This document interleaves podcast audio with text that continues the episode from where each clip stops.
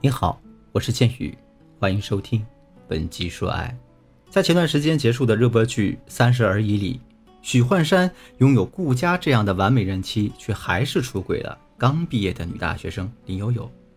在我们现实生活中，李湘、王岳伦啊，这对是娱乐圈里最典型的女强男弱型夫妇。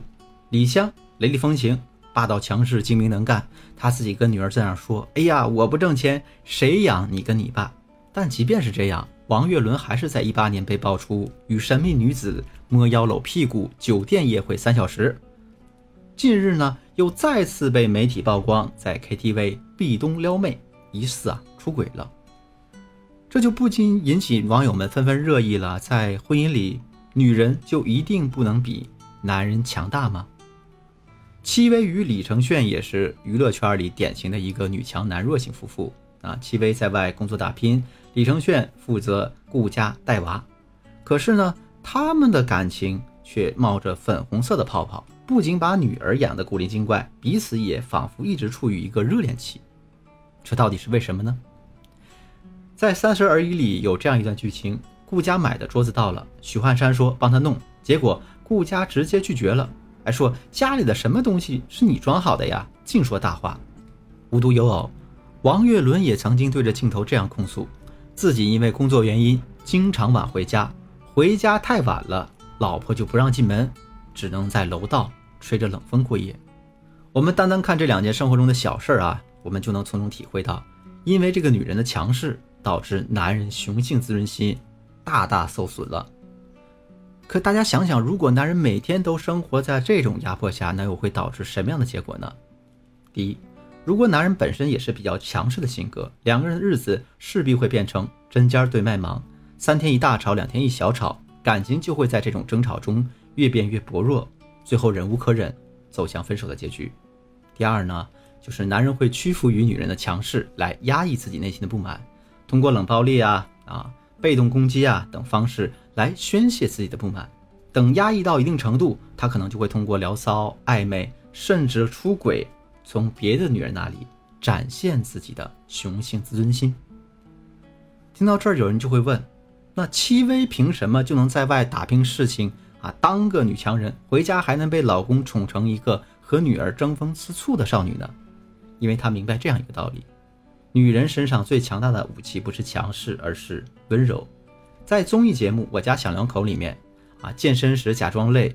一个踉跄，直接靠在李承铉怀里撒娇啊，撒娇装累蹭怀里，这些小心机才是女人的武器。我在书上看到过这样一个故事：古代大哲学家老子病重，弟子前去探望。老子张大嘴巴问弟子：“你看看我的舌头还在吗？”弟子回答：“在。”老子接着问：“我的牙齿还在吗？”弟子接着回答：“肯定不在了呀。”听了弟子的回答之后，老子微微一笑，然后缓缓说道。你知道吗？舌头还在，是因为它柔弱；牙齿不在了，那是因为它坚硬。天底下的事情都是这个道理。后来这个故事就演变成了这样一个名言：满齿不存，舌头犹在。这个故事也侧面说明了，我们在一段感情里，比起一味的用强势的方式去要求别人，我们温柔的表达更具有力量。只有以柔克刚，才能让一段感情。恒久稳定的走下去，那怎么才能做到这一点呢？下面我来教给大家三个方法。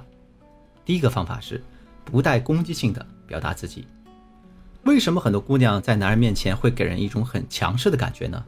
大家想想啊，顾佳和李湘有很大一部分原因都是因为他们说话的方式、语气令听话的人感到压抑和被攻击。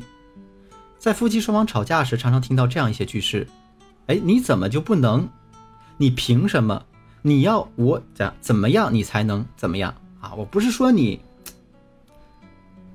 当别人用这样的句式跟我们谈话时，我们都会感觉到对方的挑衅与压迫，从而我们自己也会有防备心理，拿这样的话去反击别人。换位思考一下，当我们用这样的方式去和男人沟通时，也会得到这样的效果。所以呢，我们一定要学会变换自己的句式，不带攻击性的表达自己。在这里，我给大家分享两个小窍门。第一，所有句式呢以我开头。比如说，你是不是忘买酱油了？改成酱油是不是忘买了，或者呢，我是不是忘记提醒你买酱油了？像这样去掉或者替换主语，哎，就去除了我们话语中的一个责备性，反而让对方觉得你挺大方的。第二呢，是把应该改成可以或者可不可以。比方说那件事儿你应该这样做，改成那件事儿可不可以这样做呢？这样呢，别人就会觉得你是在建议或者请求，而不是在命令对方。如果你想学习更多高阶、更实用的语言小技巧的话，可以添加我助理的微信，文姬的全拼零六六，也就是 W E N J I 零六六，来预约我们免费的咨询名额。第二个办法是，大事有原则，小事会撒娇。